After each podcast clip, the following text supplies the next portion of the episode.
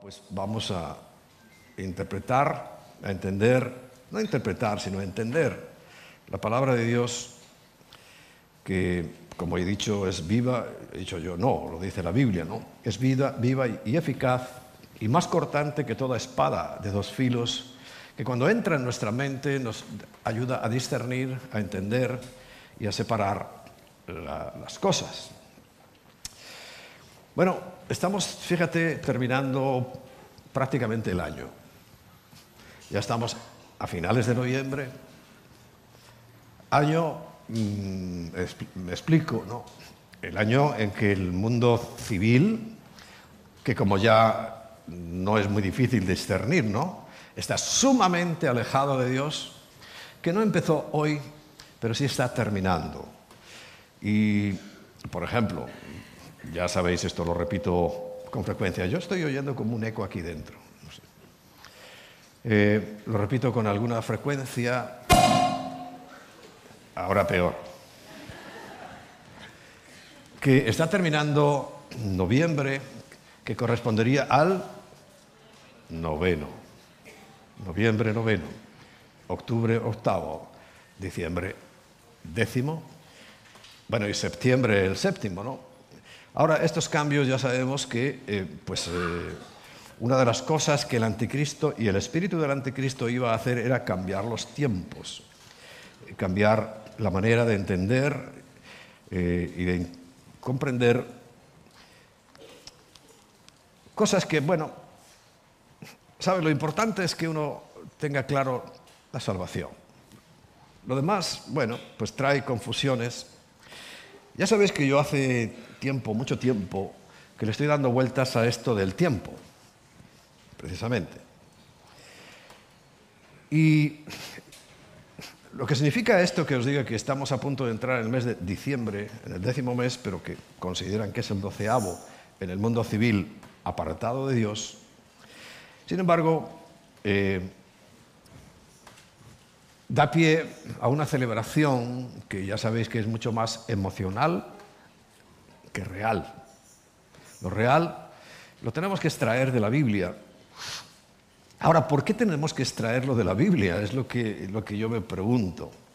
Porque algo que se le da una importancia absoluta, por encima de todo, de todas las cosas y de las malas fiestas, eh, hablo de la Navidad, no viene en la Biblia.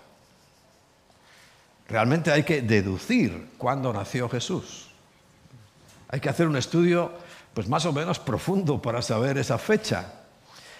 Cosa que, por ejemplo, en la Pascua, la muerte de Jesús, no hay ninguna duda.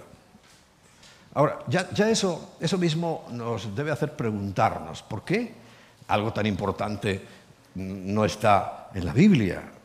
Está tan oculto que solamente expertos, muy expertos, pueden ahondar y llegar a la conclusión de cuándo nació Jesús. Bueno, te lo voy a decir, porque el nacimiento en la Biblia no tiene ninguna importancia, pero ninguna. La muerte o el fin de las cosas es lo importante. Y si lo miramos fríamente, pues también, ¿no? ¿Cuántos negocios se habrán emprendido esta semana, este mes, este año, que ya fracasaron? ¿Podemos decir que es un negocio de éxito? No, ¿verdad? Porque salió con muy buenas intenciones, con todos los preparativos, con toda la expectación, pero fracasaron. Porque lo que la Biblia nos enseña es que es mejor el final del negocio que el principio. Y de hecho, mucho cuidado que no estoy haciendo de Grinch de los cumpleaños. No tiene ninguna importancia en la Biblia. Y fijaos que nos hemos esforzado en comprender y en averiguar cuándo nació Jesús.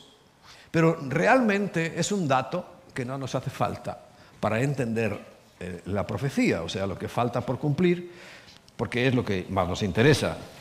Porque lo, lo que se cumplió ya, hoy, no tiene demasiada relevancia. Y dándole vueltas a este asunto, eh, Y quiero que me acompañes a Daniel capítulo 9. Daniel capítulo 9. Y vamos a leer el versículo 26. Fíjate la importancia. Mucho cuidado, no es lo que voy a predicar hoy, pero solamente quiero dejaros ese dato para que nos vayamos mentalizando en que, qué es lo, que importa en la Biblia, porque lo que importa en la Biblia en el fondo es lo que le importa a Dios, ¿no? Por tanto, si queremos hacer su voluntad, estar eh, en, acuerdo con Él, eh, pues tenemos que ver bien qué es lo que dice la Biblia. Vamos a comenzar en el versículo 24. El profeta Daniel está dando una palabra profética para Israel, para Israel únicamente. Y dice que 70 semanas están determinadas sobre tu pueblo. ¿Cuál, era el pueblo de, Daniel? Israel. Y sobre tu santa ciudad, ¿a cuál se referirá? A Jerusalén. Para determinar la prevaricación, poner fin al pecado y expiar la iniquidad.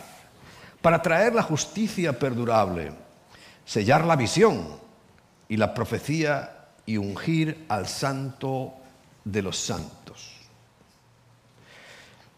Sabe pues, o sea, que lo sepas, y entiende que desde la salida de la orden para restaurar y edificar Jerusalén, recuerda, estaban todavía en Babilonia, cautivos por 70 años, por cierto, se los debían a la tierra.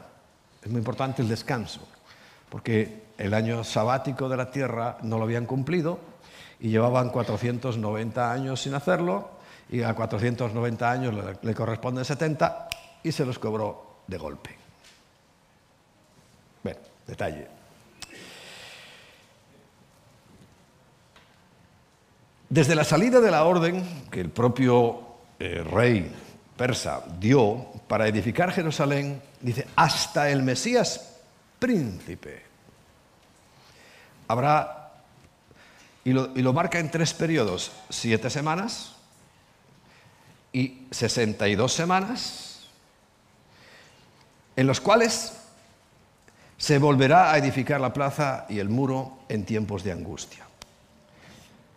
Pero dice, después de las 62 semanas, que hay que sumarlas a las otras siete, ¿cuánto nos da?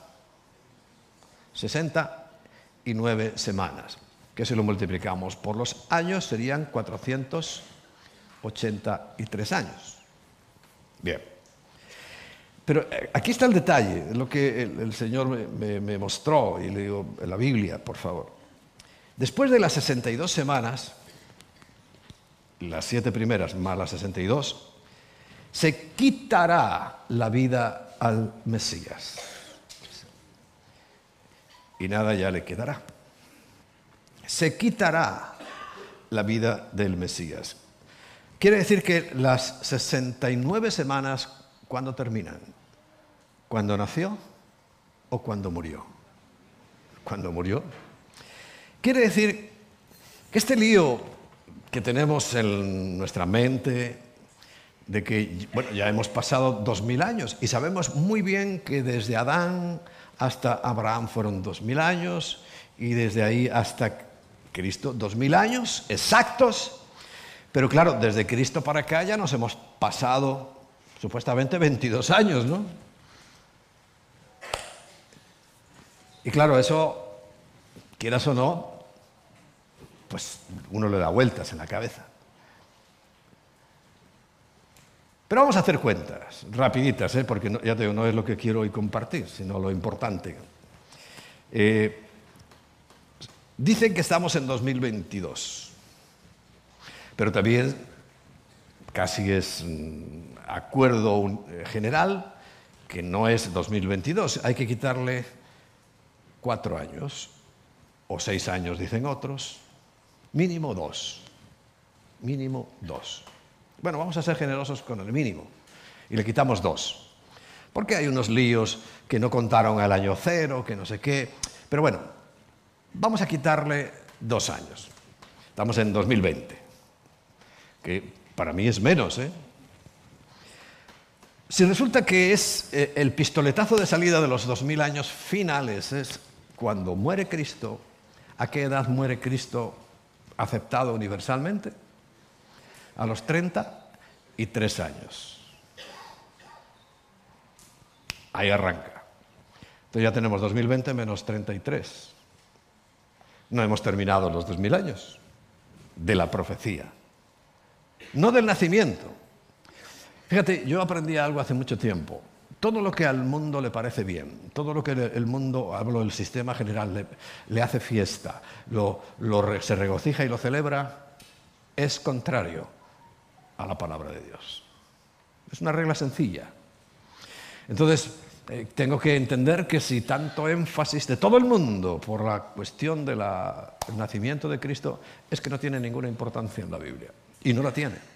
Porque lo que tiene importancia, y además yo es que le decía, Señor, dímelo, muéstramelo en tu palabra. Después de las 62 semanas se quitará la vida al Mesías, para que arrancara un periodo que para nosotros es de gracia. Para Israel ha sido de gran dolor, porque por rechazar su visitación, Jesús hasta lloró y dijo, te he venido a visitar. Ha rechazado la visitación, pues estos dos mil años que todavía no llegan, pues eh, realmente eh, han sido duros para ellos, pero por su terquedad como para nosotros, ¿verdad? También cuando somos tercos se nos complican mucho las cosas. Quiere decir que no tenemos que tomar mucho en cuenta el calendario gregoriano, que no es tan antiguo como la gente cree, ¿no? Es el último en incorporarse, lo que pasa es que como lo incorporaron los que en aquel tiempo tenían el poder y el gobierno, todos los demás países se han ido acogiéndolo. Sigue habiendo otros calendarios el más destacado, evidentemente, es el hebreo. Y ya hemos visto semanas o meses atrás que no solamente hay uno de los hebreos, hay dos. El de los hebreos normales, que está científicamente demostrado que está equivocado, tergiversado en 210 años exactos. Y el caraíta, es una rama del judaísmo que sí están añadiéndolo esos 2000 años Quiere decir que ahora en el calendario hebreo dice que estamos en el 5983, ¿no? 5000, eh, ¿qué? Súmale 210 años y resulta que estamos en el 5993, apenas faltando 7 años para 6000. Es otro tipo de cuenta que también es exacta porque seis mil años, seis días fueron determinados para la tierra. Aquí hemos visto lo que estaba determinado para Israel, para la ciudad, para el pueblo, pero para toda la humanidad son seis mil. Y según esas cuentas, ahora, ¿estarán bien, bien, bien? Pues mira, después de toda la confusión que hay, pues puede que no. Puede que sí, pero también puede que no. El único que sabe las cuentas perfectas y claras es el Señor. Yo le estoy diciendo, Señor, bueno, tu misericordia guíame hacia algo, alguien que sepa, o sea, que realmente lleve esta, contabilidad. Pero en el fondo yo creo que a Dios no le interesa mucho. Que sepamos el tiempo aproximado, sí, pero la exactitud no, porque creo que nos fanatizaría. Nos pondría en una situación de demasiada prepotencia. Entonces, yo creo que el Señor efectivamente yo interpreto, ¿eh? nadie sabe el día ni la hora, porque esto es un desastre. Un desastre los calendarios. Entonces no sabemos, no tenemos ni idea en qué año estamos. Solamente contando estos 2000. Fíjate, si tú vas a estudiar, uno dicen dos años, otros cuatro años, otros seis años, para atrás. O sea que Jesús realmente nació seis años antes de lo que se dice que nació. Otros dicen cuatro años porque hacen las cuentas de que Herodes el Grande y Herodes... Bueno, por eso nadie sabe realmente ni, en qué año estamos. Lamentable, pero yo creo que Dios eh, sí aprueba eso, pero sí sabemos el tiempo. en el momento en el que estamos. Eso sí lo sabemos, ¿verdad? Y sabemos que estamos ya, pues realmente muy próximos, muy cerca a que se cumpla todo lo que Él ha dicho. Ahora, eh, una de las mm, verdades que el Señor nos revela en su palabra que iría a ocurrir y que está ocurriendo hoy entre su, pueblo, Israel, por supuesto, pero nosotros ahora hemos sido, ya sabemos, hemos incorporados a ese pueblo. Porque dice que eh, eh, Juan 10, ¿no? Las ramas, algunas ramas, dice, fueron desgajadas, arrancadas, y en su lugar hemos sido injertados nosotros y además contra naturaleza, o sea, no es normal. Y ahí estamos injertados en el olivo verdadero. Pero el olivo no es Israel, es Cristo. Estamos injertados en Cristo. Y algún día, pues seremos un solo olivo, un solo pueblo, una sola nación, pero por el momento nosotros, estamos viviendo un tiempo muy especial que no estamos aprovechando, hablo como humanidad, no estamos valorándolo porque eh, no podemos olvidar ni evitar que nuestro enemigo, el diablo, anda dando vueltas buscando cómo devorar, a quién devorar, cuándo devorarlo y confundiendo. Él es el padre de mentira, es el padre de confusión, es el padre de toda calamidad. Bien, hoy tengo que terminar temprano porque a las dos hay un partido, ¿no? Si no, me lincháis. Voy a procurar.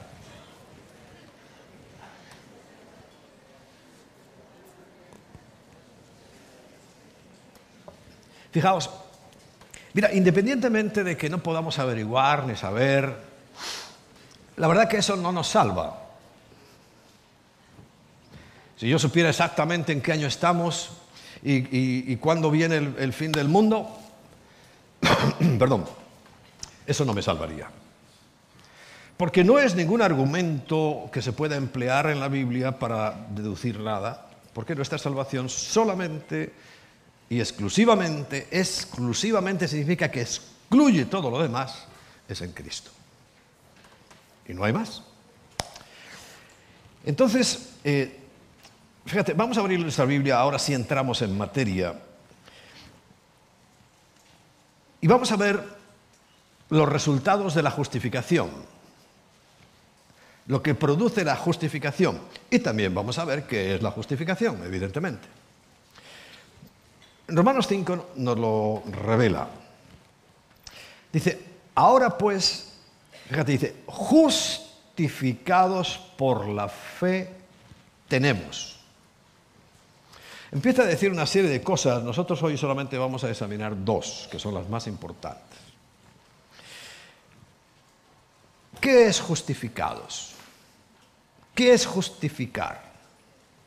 Bueno, es el acto de la voluntad de Dios. Él es el que tiene el control. Es un acto por el cual Dios, y en virtud de ese acto de voluntad que Él tiene, nosotros somos tratados como si fuéramos inocentes. No lo somos. Pero la justificación, el hacernos justos, es algo que depende exclusivamente de Dios y Él ha decidido con una condición y es creer lo que Cristo hizo, porque es que, claro, siempre decimos en Cristo, pero es que la Biblia dice que también creen los demonios en Cristo, en Cristo. Creer en algo general no es difícil, pero lo importante es creer la obra de Cristo, lo que Él hizo, porque eso es lo único que vale, es el único mérito, el de Él. Entonces, al creer en eso, resulta que una de las cosas, hay más, que nos ocurre es que somos justificados. O sea, es en definitiva que Dios dice, tú eres malo, tú eres pecador, por cuanto todos estamos destituidos de la gloria de Dios, Romanos 3:23, todos, todos, todos. Pero ahora, por creer a mi Hijo, por creerme a mí, por lo que, lo que Él hizo, te voy a considerar inocente de todas tus culpas. Eso es la justificación. Y es un acto opuesto a la condenación, que eso se maneja tanto. ¿no? Hay muchas iglesias incluso que manejan la condenación. Si no perteneces a esta iglesia, estás condenado. Si no eh, crees en esto, estás condenado. No, dejémonos de condenar a nadie, porque no es la cuestión.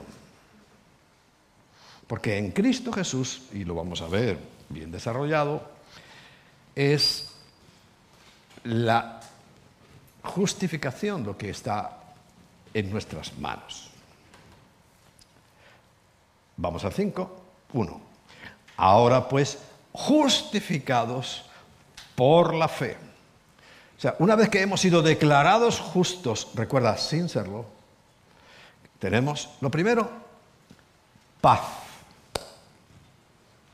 Qué importante. Paz con Dios. No paz, sino la paz con Dios. Por medio, recuerda esto, por medio de nuestro Señor Jesucristo, siempre, todo, es por medio de Él. No tenemos nada aparte de Él ni sin Él. Por Él, ¿por quién? Por nuestro Señor Jesucristo. Dice que al mismo tiempo tenemos una entrada, pero es, eh, eh, no solamente habla del cielo, esa entrada por la fe es en esta gracia, en la cual estamos firmes y nos enorgullecemos en la esperanza de la gloria de Dios. Bueno, luego sigue, hay otras cosas. Luego más adelante dice que también como resultado de la justificación trae paciencia, que es madurez, un carácter probado, dice en la nueva versión que yo tengo, eh, trae esperanza, trae por supuesto la presencia del Espíritu Santo. También más adelante, ya estamos por el versículo 9, eh, al final es muy importante, el 9, el último eh, parte del versículo dice, por él seremos salvos de la ira. Pues tú sabes que ahora hay un grupo de, o de ignorantes o de fanáticos o de mala gente que están diciendo que la iglesia va a pasar por la ira. No sé qué Biblia leen, o si leen la Biblia siquiera, o si la leen poco entienden. Porque aquí, a ver, vamos a examinar este versículo. Por Él, ¿por quién será? Por Cristo. Seremos salvos de la ira. A ver, ¿tú qué entiendes? Puede haber un versículo o dos que te den paso a una confusión. Que en primer lugar nunca están hablando de la iglesia, sino de Israel. ¿eh? porque ya sabes que tenemos planes distintos. Hasta que un día nos juntemos, de momento estamos en planes distintos. Seremos salvos de la ira. ¿Alguna duda? Bueno, mucha gente se va a perder el arrebatamiento, sino la salvación, porque no leen correctamente. Bueno, otra cosa, también dice que hemos sido reconciliados, lo dice en el versículo 10, y eh, en el versículo 10 también al final dice, seremos salvos por su vida. Y termina también el versículo 11 diciendo que ahora hemos recibido, hemos recibido, no, no, no de nosotros, la reconciliación. Bien, todas estas cosas pero hoy solamente vamos a, desarrollar las dos primeras, paz para con Dios y gracia, a la cual hemos entrado porque el Señor nos ha hecho justos. ¿Por qué? Porque hemos creído en la obra que hizo Jesús. Bueno, vamos a ver cómo se obtiene esa justificación, cómo yo llego a esta justificación. Pero lo primero que vamos a hacer es y te voy a contar qué es lo que no te lleva. Y nunca y de ninguna manera se puede obtener la justificación que, me lleva a todo eso que os acabo de decir o que acabo de leer en la Biblia. Nunca, nunca, nunca es por obras, sea, lo que yo haga está muy bien o muy mal, pero nunca me va a justificar delante de Dios. Y lo vamos a ver clarísimo en la Biblia. Entonces vamos a ir a, dos capítulos antes, Romanos capítulo 3, y vamos a leer los versículos 19 y 20. Pero sabemos que todo lo que la ley dice, lo dice a los que están bajo la ley. Y hay cristianos que se han vuelto a estar otra vez debajo de la ley. Bueno, para ellos la ley es lo que les dice. Y lo dice, dice, para que toda boca se cierre y todo el mundo quede bajo el juicio de Dios. Hay riesgo de condenación, claro, si yo me salgo de Cristo. Y dice en Romanos 3:20, es que es impresionante cómo no se puede leer las cosas con lo claras que están en la Biblia. Dice, ya que por las obras de la ley, no dice por las obras en general. Por cierto, se me olvidaba, hay, una campaña, ya se me olvidó el domingo pasado, hombre, y hemos perdido una semana. Hablé con el alcalde de aquí del pueblo, que tenemos buena relación, y nos dice, eh, bueno, por la circunstancia también de que su mujer, su esposa, es ucraniana, que si podemos participar y ayudarles en una recogida de ropa de invierno, no es sacarla de verano, ¿eh? Porque es para Ucrania. Y precisamente allí no les hace falta un bañador en este momento ni una camiseta de tiras.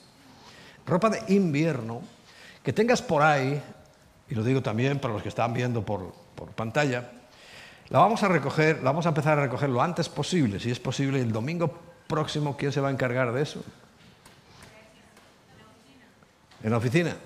Bueno, vamos a recoger ropa de invierno y la vamos a llevar al pueblo y que de allí ellos se comprometen a llevársela a Ucrania, que creo que les está haciendo bastante falta. Bueno, es una buena obra, ¿no? Pero no, hace nada, no, no significa nada. Eh, aunque, bueno, también Dios nos dice que tenemos que, eh, eh, ocuparnos de los pobres, pero no para salvación, sino porque soy salvo. Una gran diferencia. Bueno, pero volvamos al texto que nos está diciendo que, ya que por las obras de la ley ningún ser humano, ¿entiendes? ¿Te causa alguna dificultad eso de ningún ser humano? ¿Será que es ninguno? Ningún ser humano será justificado delante de él. Porque por medio de la ley es el conocimiento del pecado. O sea, el ladrón sabe que ha pecado porque dice, no robarás. El asesino sabe que ha pecado porque dice, no matarás. Pero también dice, no tomarás el nombre de tu Dios en vano. Y se toma en vano, ¿verdad? Eso no lo considera pecado nadie.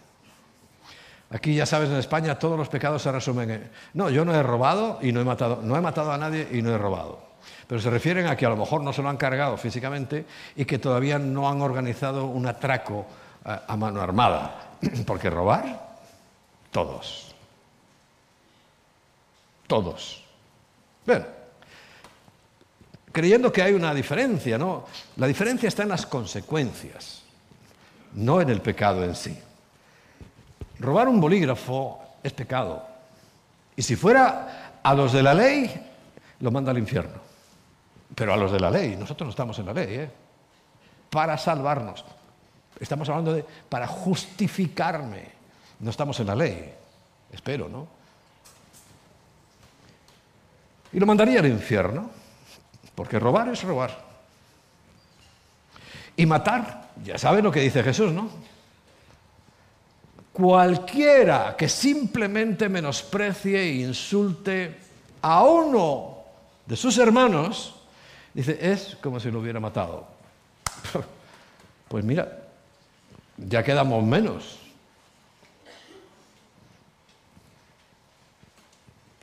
Pero no es el asunto, porque por medio de la ley solamente conozco lo que es pecado, y también por el sentido común. Pero vamos a ver cómo no se obtiene. También eh, Pablo, cuando le escribe a los Gálatas, capítulo 2, versículo 16, en adelante, dice, Gálatas 2, 16, en adelante. Sabiendo que el hombre no es justificado por las obras de la ley, sino por la fe. Y fíjate, no dice en Cristo, sino de Cristo, dando un sentido de posesión. Posesión. Porque ya sabes que la salvación es Cristo en mí y yo en Él. Entonces, por la fe de Jesucristo, que también es cierto que cuando Él, y esto yo lo examino bajo el prisma de Isaías 52 y 53, dice que cuando anunciaba su muerte en la cruz, dice, Él vio el resultado, o sea, tuvo fe en nosotros. Creyó que aunque muchos se iban a condenar, no iban a aceptar su obra, habría otros que sí. Y por los que hemos dicho sí a esa obra, nos vio. Desde la cruz nos vio. Desde antes de la fundación del mundo ya nos vio. Que íbamos a creer. Y dice, valió la pena. Si nos, comparamos nosotros con la población de Madrid, somos insignificantes. Si todas las iglesias que están reunidas en Madrid, iglesias de Cristo, no somos nada, eh, eh, solo en la comunidad de Madrid. Bueno, pero a Jesús le valió la pena morir por estos poquitos. Murió por todos. Pero bien sabía él, porque lo estaba viendo, que la mayoría le iban a rechazar. Por eso dice Mateo 7, 21, muchos me dirán en aquel día, pero yo les diré, no os conozco, apartaos de mí, hacedores de maldad, porque solo el que hace la voluntad de mi Padre, ese es el que entrará en el reino de los cielos. Bueno, sigamos con Gálatas. Nosotros también hemos creído en Jesucristo para ser justificados por la fe de Cristo, vuelvo a repetirlo, y no por las obras de la ley por cuanto por las obras de la ley nadie, nadie será justificado. Porque me dirás, bueno, y, todos los, los antiguos, si lo he explicado ya 45 veces, pues va la 46. Cuando Cristo murió, tres días, tres días se le perdió la pista en la tierra. Ya sabes, creían que estaba en la tumba, pero no estaba en la tumba. Sino que él dice que descendió al lugar de los muertos, al lugar profundo en la tierra donde morían todos y todos llegaban a ese lugar, como él mismo nos explicó en la parábola de Lázaro y el hombre rico. Estaban en el mismo lugar se veían, pero no había contacto entre unos y otros. Unos estaban en tormento y la parte donde cayó Lázaro fue en el seno de Abraham, donde estaba feliz de la vida. No cuando estaba en la tierra, sino en ese momento.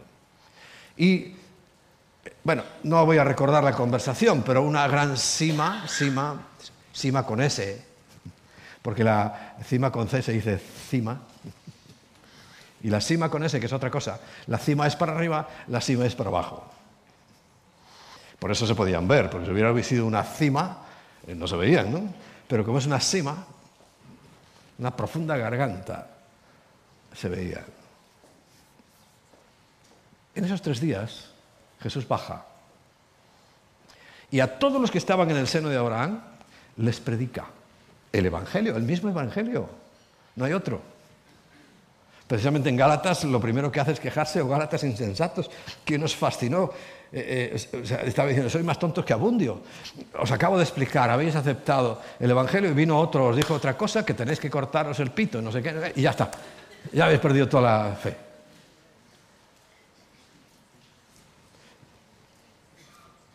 Él les predica. Ellos aceptan la salvación que es por medio de Cristo. Los coge y todos al cielo. A un lugar que se llama paraíso, porque el paraíso de la tierra era un reflejo del del cielo. Y allí están esperando a que nosotros o bien por extinción natural, por accidente doméstico o de tráfico, o sea, que abandonemos este mundo, o porque viene el arrebatamiento, y ya cuando estemos todos, sabes que dice que hay un número de gentiles, cuando se complete el número de esos gentiles, termina este asunto y entramos a las bodas. Así resumido. Bueno, por eso ellos tuvieron que oír el mismo evangelio que oímos nosotros y dijimos sí. Ellos también dijeron sí, por eso se los llevó. Si no, ahí estarían y a lo mejor hubieran pasado la cima para el otro lado. Bien, sigamos leyendo. Eh, Gálatas 2.16 lo hemos leído sabiendo que el hombre no es justificado por las obras de la ley, sino por la defensa de Jesucristo. Nosotros también hemos creído en, en, Cristo para ser justificados por la fe en Cristo y no por las obras de la ley. Ellos estaban allí no justificados por las obras de la ley. Habían cumplido la ley, es que es necesario cumplirla. ¿eh? Por cuanto por las obras de la ley nadie será justificado. Y si buscando ser justificados en Cristo también nosotros somos hallados pecadores, porque fallamos, ¿verdad? Hemos recibido a Cristo y algunos se desaniman, Señor, pero es que sigo cayendo, sigo pecando. Bueno, pues, esto se sabe. Yo no hablo mucho de eso porque no, piense alguno que, que la verdad, ¿no? La verdad es que, ¿sabes? Técnicamente, jurídicamente somos inimputables. Romanos 8.1, ahora pues no hay ninguna condenación para aquellos que están en Cristo Jesús. Somos imputables. nadie nos puede acusar de nada. Romanos 7 lo dice, nadie nos puede separar, nadie, nadie, nadie, ni nada. Y ahí da una lista. Termina en el versículo 28, ni la muerte, ni la vida, ni lo bajo, ni lo alto. Ya, ya, conocéis ese texto, ¿no? 8.28 nos gusta mucho. Bien. Y es verdad, esto es así. Entonces, si resulta que, bueno, yo soy justificado en Cristo, pero, pero es que soy hallado pecador. Sí, es cierto, y ya te lo he dicho varias veces, hasta el último día. ¿Es por eso Cristo ministro de pecado? En ninguna manera. Porque si las mismas cosas, y el, problema que tenemos, eh, que destruí, las mismas vuelvo a edificar, pues me hago transgresor. Es que volvemos a caer siempre en, la, misma piedra, ¿no? Hay canciones y todo, tropecé de nuevo en la misma piedra. Y, poesías y de todo, y, una cruda realidad y es que muchas veces volvemos a caer. La diferencia está en que no somos como la puerca lavada que se vuelve a revolcar en el, en el barro, sino que somos personas que cuando hemos caído, cuando caemos, pues nos sentimos mal. Es la única diferencia, que nos sentimos mal miserables. Eh, bueno, bueno, todos sabemos cómo nos sentimos cuando caemos sabiendo que hemos ofendido a un Dios tan bueno. Bien. Versículo 19, porque por me, puesto que yo por la ley soy muerto para la ley, a fin de vivir para Dios.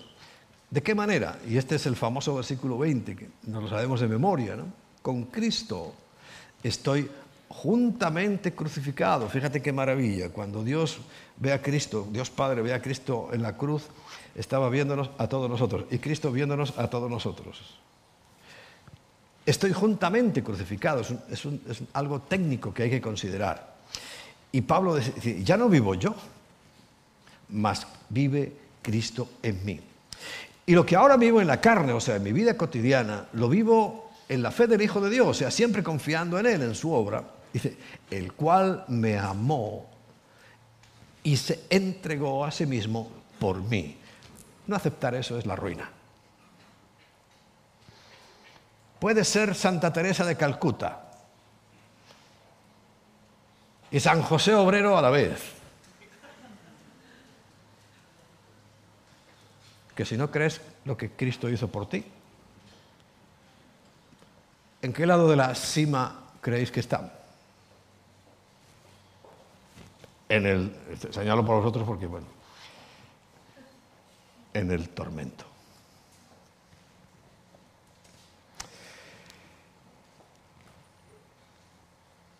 Y dice el versículo 21, no desecho la gracia de Dios. Ahora vamos a hablar más de la gracia. Pues si por la ley fuese la justicia, fíjate qué grave es esto, entonces por demás murió Cristo. Es que los que quieren justificarse por la ley están diciéndole a Cristo, perdiste tu tiempo. No tenías que haber muerto si yo soy suficiente. Hay de los que vuelven a la ley. Como vamos a leer un poquito más adelante han caído de la gracia y sin gracia no hay salvación posible. Y una de las características que antes se me quedó un poco en el aire del último tiempo es la apostasía, que significa apartarse de la fe, apartarse de la palabra. Y estamos en un tiempo de apostasía brutal brutal. No nos podemos hacer ni idea. Bueno, un capítulo más adelante en Gálatas, versículo 10, Gálatas 3, 10 dice, porque todos los que dependen de las obras de la ley están bajo maldición. Wow. Yo es que, ¿sabes que cuando nos salimos del mesanismo fue porque el Señor me llevó a las 6 de la mañana a leer Gálatas, ¿no? Y especialmente este capítulo 2 y 3. Y yo dije, qué tonto, pero tonto de la casa de los tontos, tonto de remate. ¿Qué hacemos ahí metidos? Porque el, Espíritu Santo, yo estaba leyendo, pero el Espíritu Santo me estaba hablando, porque no es lo mismo leer que que el Espíritu Santo te lo lea en tu corazón. Y yo cuando leía estas cosas, que fue uno de los textos que me llevó, porque todos los que dependen de las obras de la ley están bajo maldición, pues escrito está, maldito todo aquel que no permaneciere en todas, todas las cosas escritas en el libro de la ley para hacerlas. Fíjate, qué gravedad.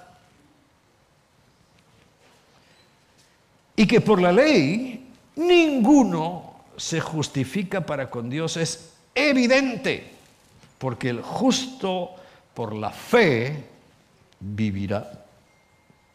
Y termina el versículo 12. Y la ley no es de fe, sino que la ley lo que dice es, el que hiciere estas cosas vivirá por ellas. Pero ¿quién cumple los diez mandamientos?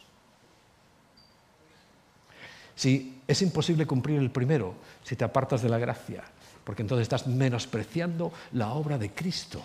Un buen religioso metido en monasterio sin salir toda la vida está incumpliendo el, más grande mandamiento, porque está diciéndole a Cristo, en vano moriste. Y ya. Y nunca robó nada, ni por supuesto nada, no ha matado ni cucarachas. Pero se va a ir al infierno.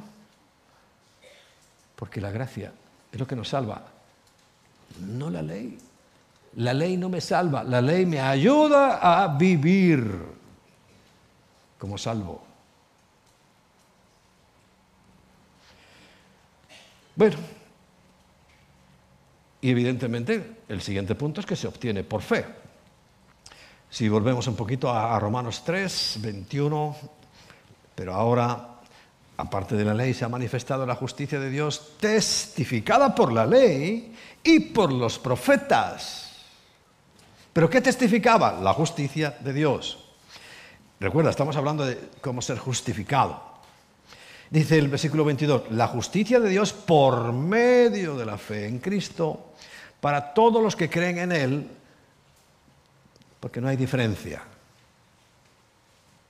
Es que en aquel tiempo pensábamos que por estar cerca de los judíos llegaba por ahí un ignorante, que es amigo mío, pero es un ignorante, que decía, Habrá un día que te agarrarás al talí de los judíos y, serás salvo.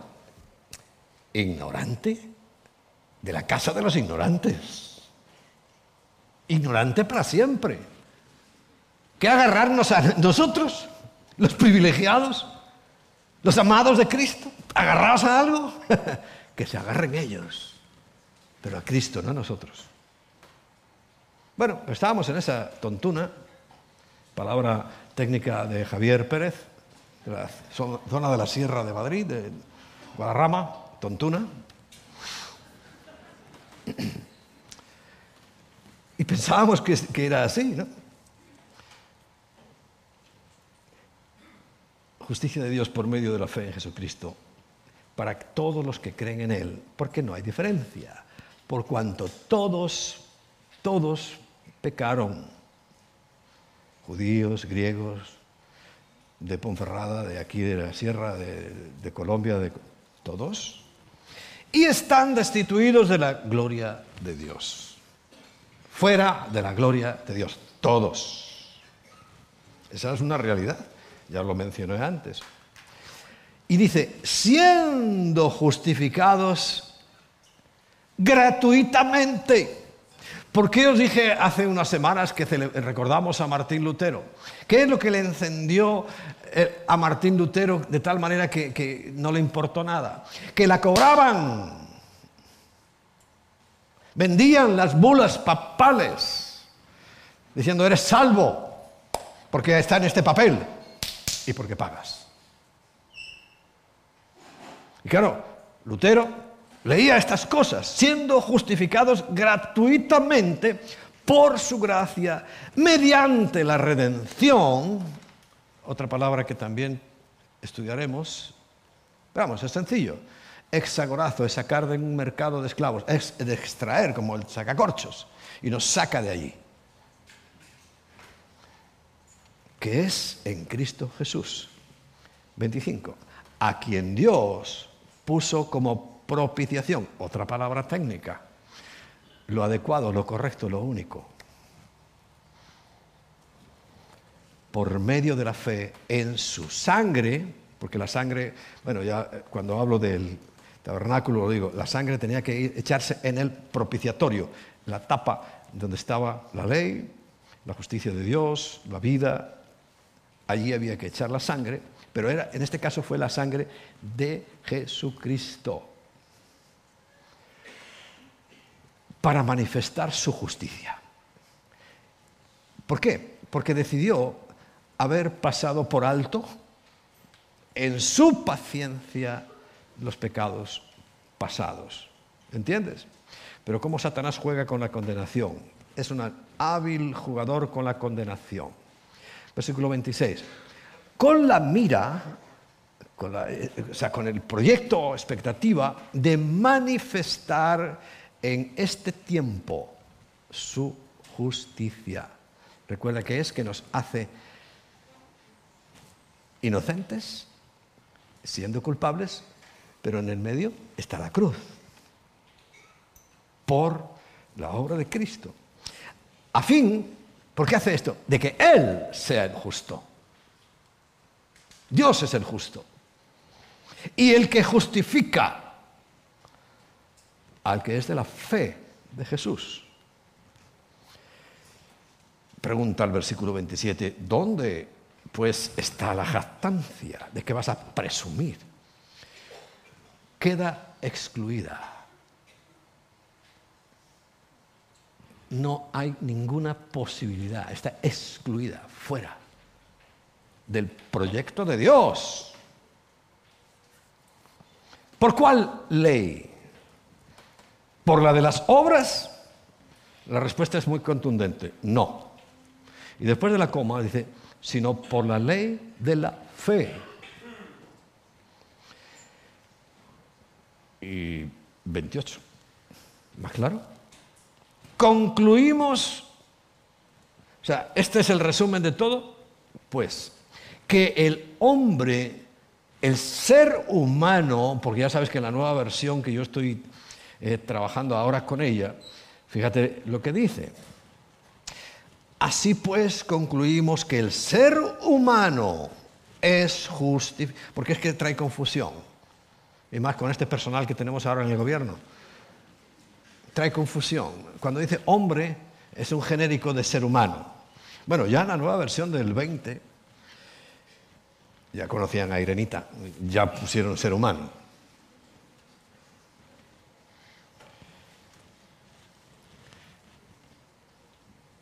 Entonces dice que el hombre, el ser humano, es justificado por la fe sin las obras de la ley. Nunca harán falta las obras de la ley para salvarse. Me hacen falta después de ser salvos, porque sí que tengo que vivir en santidad, sí que tengo que vivir en, en, acción de gracias, sí que tengo que vivir en acción humanitaria, después de, no para.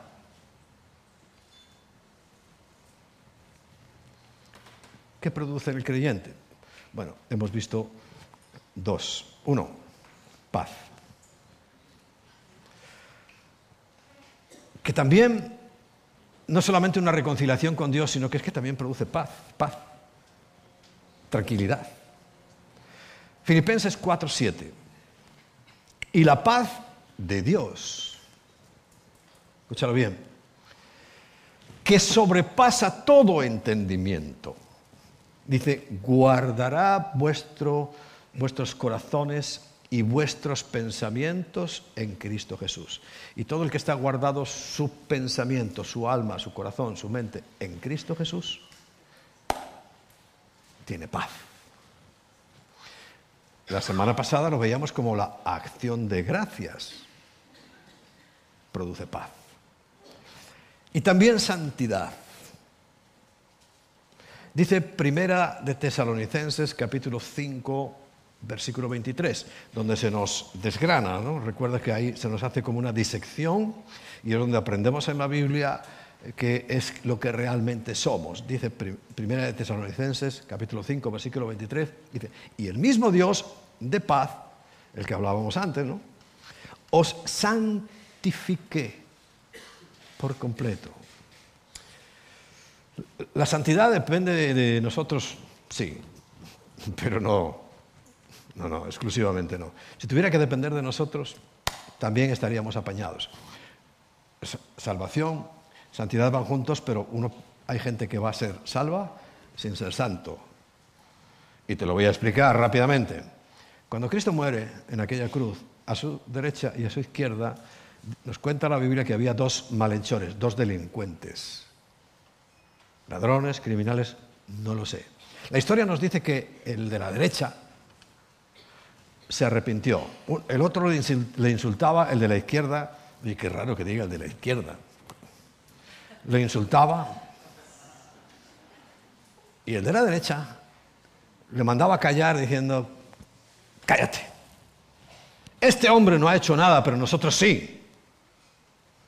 Y le dice el Señor, mira, yo sé lo que soy, estoy aquí porque me lo he merecido, pero acuérdate de mí cuando estés en tu reino. ¿Y qué le dice el Señor? De cierto, de cierto te digo que hoy estarás conmigo en el paraíso, porque recuerda, muere, va y al paraíso. Los coge y los lleva al paraíso. El último que entró fue ese. ¿Qué obras hizo? ¿Me lo cuentas? ¿Qué obras hizo? De muerte, en todo caso. Y el Señor le dice, porque se arrepintió y estaba creyendo que Él era el, Mesías, el Dios hecho carne, dice, hoy estarás conmigo en el paraíso. Por esa pregunta, ¿por cuál obras quieres tú justificarte? Pero Dios es el que dice, que somos guardados irreprensibles para la venida de nuestro Señor Jesucristo. Pero bueno, me quedé ahí. Y el mismo Dios de paz os santifique por completo. O sea, es el que nos, si no produce Él la santidad, si Él no nos está sacando del mundo constantemente, nosotros no salimos. Seamos sinceros, no salimos. Y ahí dice, donde todo vuestro ser, espíritu, alma y cuerpo, sea guardado irreprensible, pero lo tengo que hacer yo solo, no puedo. Si ya lo hemos visto antes y pecamos, no puedo, pero es Dios el que me va a guardar irreprensible para la venida de nuestro Señor Jesucristo, para el día que venga el arrebatamiento. Y la otra cosa es gracia. específicamente la influencia divina sobre el corazón, sobre nuestra mente, sobre nuestros sentimientos y sobre nuestra voluntad, y el reflejo en la vida, incluido la, gratitud, como ya hemos celebrado y recordado la semana pasada. Somos salvos por gracia, en primer lugar. Efesios capítulo 2, versículo 8. Porque por gracia sois salvos por medio de la fe, y esto no de vosotros, pues es un don de Dios. Es un regalo. Don es regalo de Dios. Pero por si acaso alguno dice, oh, ¿cómo es posible esto? Sigue leyendo. Y el 9 dice, no por obras. Y la razón es muy clara, para que nadie se gloríe. O sea que todos estos que creen, cuando uno les evangeliza y les comparte, que creen que tienen ya el cielo ganado,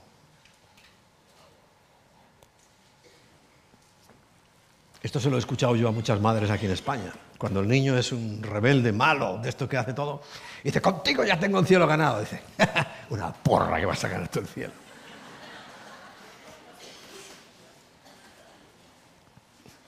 No por obras, para que nadie se gloríe.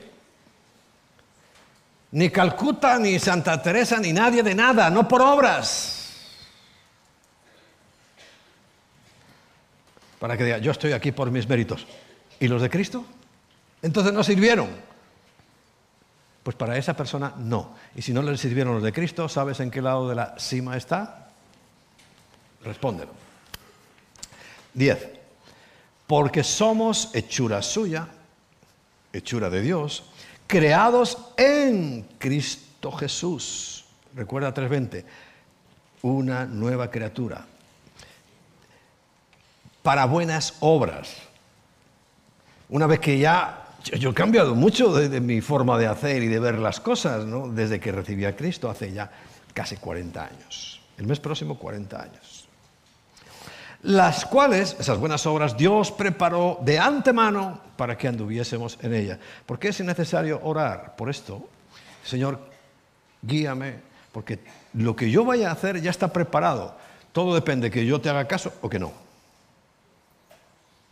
Si no le hago caso, me estrello. Si le hago caso y pido dirección, dirección, pues Él me escuchará y me guiará. Fíjate, ayer me contaba una historia, ayer, antes de ayer, una historia que me pareció muy ejemplificante. Eh, un año por Thanksgiving este, no, no es Thanksgiving, sino Thanksgiving.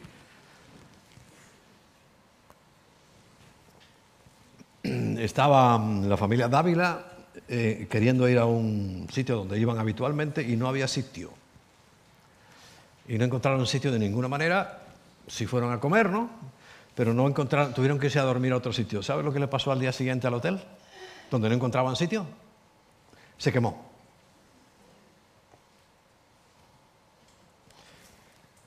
Yo es que creo rotundamente que yo cuando oro y le digo al Señor, hágase tu voluntad, eh, tiene que ser en estos términos. Porque Él nos está guiando constantemente. Y nos dice que como somos hechura suya, creados en Cristo Jesús para buenas obras, dice, las cuales Dios preparó de antemano para que anduviésemos en ellas. Ahora, si ellos se empeñan en terco y terco y terco, a lo mejor teníamos ahora Dávila chamuscao.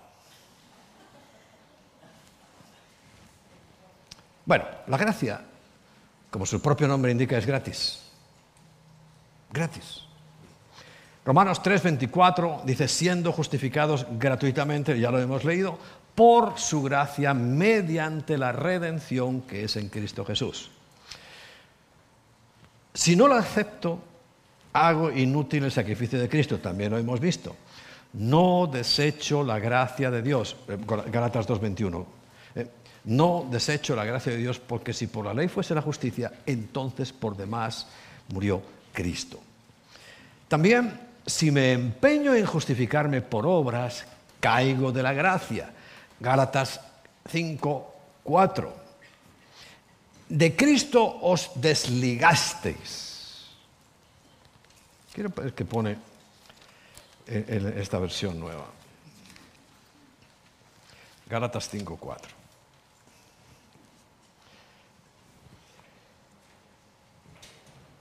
Los que por la ley os, eh, por la ley os justificáis, os habéis desligado de Cristo. Y por tanto, habéis caído de la gracia. Imagínate, yo pienso esto, digo, si hubiéramos seguido con esa tontuna, error, herejía brutal de seguir en el mesianismo, nos íbamos a condenar. Si hemos sido salvos en Cristo, pero es que no, no lo éramos porque realmente no estábamos creyendo en su obra, estábamos creyendo en las obras de la ley. De la ley. Y este versículo es contundente. De Cristo os desligasteis los que por la ley os justificáis, de la gracia habéis caído. ¿Más claro? Y la gracia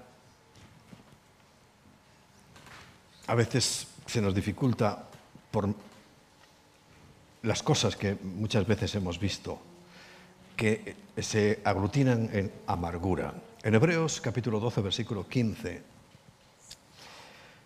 mirad bien, ¿cómo dirían en Venezuela? Ojo pelado, ¿no? mirad bien, cuidadito. No sea que alguno deje de alcanzar la gracia. La gracia. gracia de Dios, evidentemente. Que brotando alguna raíz de amargura os estorbe y por ella muchos sean contaminados. ¿Qué es lo que produce amargura en nuestro corazón? El odio, el resentimiento, el pecado. Es una raíz. Y sabéis muy bien que la raíz es importante. La raíz no funciona sin tronco, sin ramas, sin hojas y sin fruto. Pero nada de eso funciona sin la raíz. Porque la raíz es la que toma el alimento. Por eso habla, cuando la Biblia nos dice raíz de amargura. Si yo dejo que, que cualquier cosa, cualquier evento en mi vida, cualquier situación, me empieza a provocar eh, eh, resentimiento, odio, deseos de venganza. Esa raíz que no se ve, porque nadie, yo por lo menos no veo a nadie que diga, uy, qué raíces tan bonitas tiene este árbol, ¿no? ¿Por qué no se ven? Dice, qué hojas o qué fruto, bonito, lo que se ve. Porque eso es la consecuencia, pero todo empieza en la raíz. Por eso Pablo sabiamente dice que las raíces de amargura no me quitan la gracia, sino que algunos no la pueden alcanzar. Y esto lo hemos compartido a gente que está tan resentida, tan amargada, que no pueden aceptar el amor y el perdón de Dios. Yo recuerdo luchas, luchas espirituales, abrazo partido con gente que dice, no, es que a Dios no me puede amar si yo soy tal cosa y tal cosa y tal cosa. Pero Dios sí te ama pero hay una raíz profunda de amargura que no te deja alcanzar la gracia. Pero es que la gracia no solamente es para salvación, la gracia es para vivir. Y vivimos por gracia. Lo acabo de leer. Dios nos prepara caminos todos los días para que andemos por ellos. Y, perdemos la gracia, no la alcanzamos y andamos torpes dándonos golpes para un lado y para otro porque nos vamos de la gracia no salvadora, sino la gracia que yo también necesito para vivir. Yo necesito a Dios todos los días. No es el día que lo recibí, bueno, ya nos veremos en el cielo, ya No, no, todos los días. Es una gracia para vivir. Y por tanto, y aquí ya si termino, sé humilde y aumenta tu gracia. Para salvarte. Si ya lo eres, lo eres. Pero esa gracia que yo necesito, que tú necesitas, que cada uno de nosotros necesita diariamente, diariamente, yo necesito crecer en gracia. Yo necesito creer en santidad. que Dios mismo va a producir en mí, pero a veces somos tan tercos. ¿No dice la Biblia que dice que somos como el, como el cabestro, o sea, como el mulo, que si no le pongo el cabestro, eso que le ponen en la boca, dice, y tiro, no vienes? Es que el Señor nos ha puesto cabestro muchas veces, ¿no lo recuerdas? La última vez que te puso cabestro, que andabas por ahí dando vueltas y, tal, y de repente algo llega a tu vida, te ponen el cabestro y, tiran. ¡Ay, cómo duele! Me han explicado lo que es el cabestro. Le, ponen entre los dientes a los caballos ese hierro. Y tú imagínate ahí que tienes un hierro y alguien tira de un lado. ¡Qué dolor! Y vuelves. Por eso los caballos se dirigen. ¿Por qué le duele? Ya cuando son veteranos los caballos, simplemente un toquecito, a la izquierda me voy, porque si tiras fuerte le duele horrorosamente. Y nosotros somos como el caballo y como el mulo, que no nos acercamos si no tenemos cabestro, ¿verdad? Pero dice Santiago capítulo 4, versículo 6. Santiago capítulo 4, versículo 6. Pero Él, ¿ves que siempre es Él? Nunca nos dice, pero tú, no, sino Él. Dice, da mayor gracia. O sea, ¿hay niveles de gracia? Claro, si lo están diciendo ahí, la Biblia. Mayor gracia. Claro, tú no ves algunos. Y dice, oye, a fulano qué bien le va. Y ves a otro y dice, pero bueno, este, este pobre hombre habrá, recibido a Cristo, si es que le va peor que, a, a todo el mundo. Hay mayor gracia.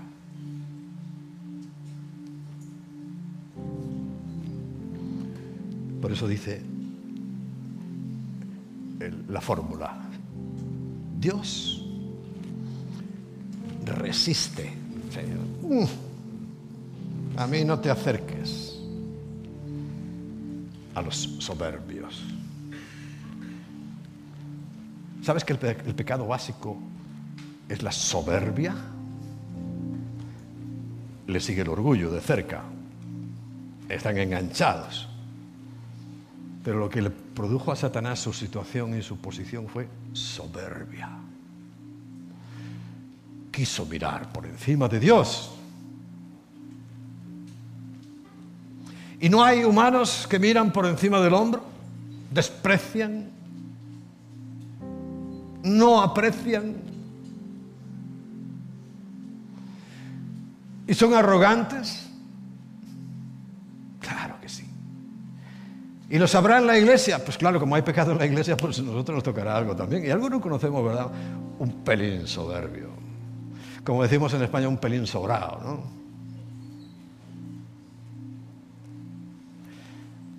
Pero Dios resiste esas cosas. Esto tendría la explicación dentro de esos niveles que vemos en los cristianos.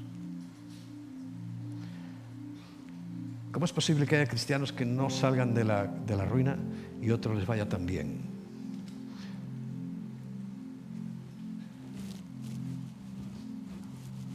Dios da mayor gracia, pero resiste a los soberbios. ¿Y a quién le da la gracia? ¿A los humildes?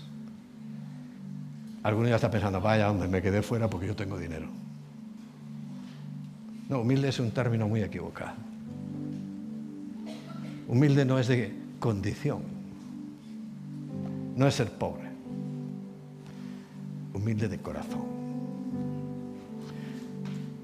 ¿Significa esto que, por ejemplo, un tipo como yo, yo no me considero humilde de condición ni de, ni, de posición. A mí ya sabes que me pinchas y es fácil que me vuelva. Después de que me he vuelto, me he revuelto, el Espíritu Santo me toca por ti. Oye, ¿te acuerdas que tienes a Cristo en tu vida? Y ¡pum! me derrumba. Digo, sí, Señor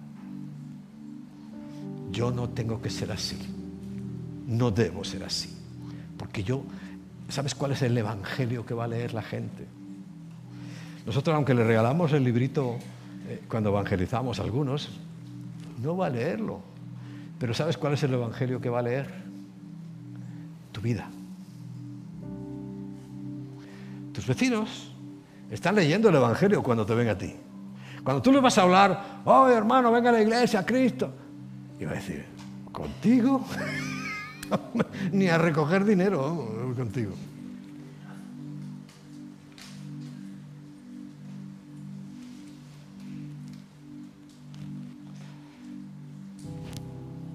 Pero otros, y yo nos llevamos una gran sorpresa cuando estuvimos recién llegados de Venezuela, que nos fuimos a Tárrega, un pueblo de Lérida. Y a pesar de que se nos dificultaba mucho evangelizar por alguna o evangelizar como nosotros pensábamos. Al cabo del tiempo hicimos unas amistades. Entre ellos fuimos nos cambiamos de edificio, fuimos a vivir allí. Había un abogado que tenía ahí su despacho. Eh, el notario del pueblo vivía en el piso de arriba, el director de un banco, o sea, un edificio bien. Y un día nos comenta el abogado,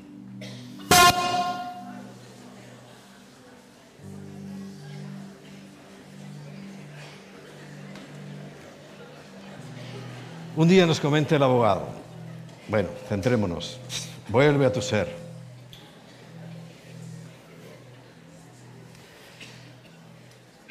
He visto vuestra vida y me gusta. Y me gusta. Quiere decir que él estaba leyendo el Evangelio en mí, en Emma. ¿Qué están leyendo tus vecinos, tus amigos, tus compañeros de trabajo en ti? Porque lo que tienen que leer es el Evangelio en ti. Y eso les hará pensar. Y eso es un paso más. No quiere decir que se vayan a convertir de golpe, ¿no? Pero es un paso más. Por eso, ahora sí terminamos en Hebreos capítulo 4 versículo 16. Hebreos 4, 16.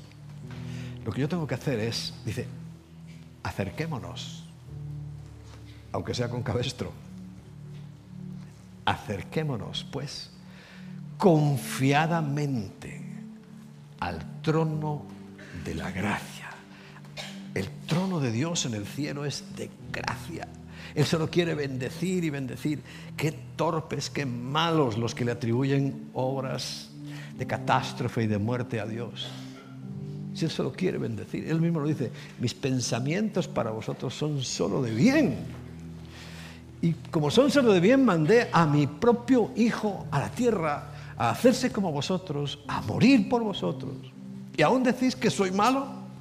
¿Y aún me atribuís terremotos y, tormentas?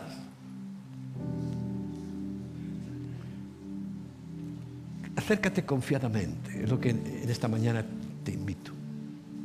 A ese trono de donde sale la salvación en primer lugar. Allí se planificó todo. Allí decidieron entre el Padre, el Espíritu Santo y, Jesús. Mira, lo vamos a hacer así. Y Jesús dijo, yo bajo la tierra. Yo me hago como uno de ellos con sus mismas debilidades. Pasar, voy a pasar frío, calor, hambre, golpes, insultos, pero no me importa, lo voy a hacer. Dice el Padre, vale. Pero sabes que habrá un momento en que cuando tú lleves la carga del pecado de todos esos, yo no puedo resistir el pecado. Y Jesús le dice, sí, sí, lo sé, Padre. Dice, pero sabes que voy a tener que quitar mi mirada de ti. dice, Padre, sé que me va a doler mucho, pero lo voy a soportar por amor a ellos. ¿Cómo el mundo puede rechazar eso? ¿Y sabe lo que más le dolió a Cristo? Le azotaron, le insultaron, le hicieron de todo y él no abrió su boca. Pero en el momento que vio que los ojos que lo habían estado contemplando todo, los ojos de su padre, empezaron a apartarse. Que dice, Padre, no me abandones. Dice ese grito en hebreo, Elí, Elí, la masa, sabachthani. El único grito que dio en la cruz. ¿Por qué me has desamparado? ¿Por qué ya no veo tus ojos sobre mí? Y lo sabía, pero le dolió tanto, tanto. Pero volvieron. Él fue contado como pecador para que nosotros fuésemos justificados, hechos justos, declarados justos, inimputables ante la ley de Dios. Porque yo tengo que alcanzar misericordia y tengo que hallar gracia para el oportuno socorro, para el, socorro en el momento pertinente. Claro, ¿cuántos líos nos hemos metido? Y vamos a Cristo, humildemente, y Él de repente cambia las situaciones, abre las puertas, cierra otras. Bueno,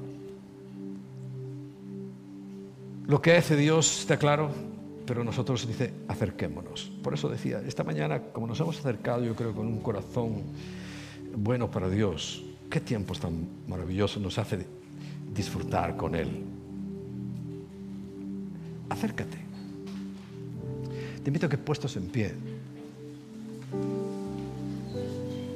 Una vez más le digamos, Señor, hoy me acerco a ti. No necesitas ponerme cabestro ni freno.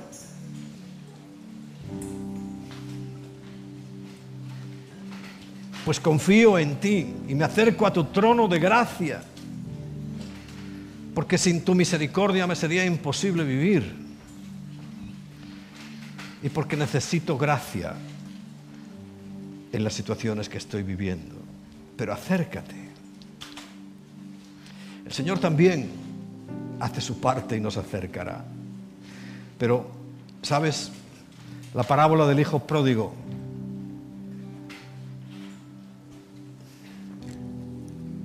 Tuvo que llegar un día donde el, hijo pródigo dijera, bueno, ¿qué hago yo aquí? Me levantaré e iré a la casa de mi padre, porque cualquier jornalero, cualquier, el, el más pequeño en la finca, en su casa, ya tiene mucho más de lo que yo tengo aquí.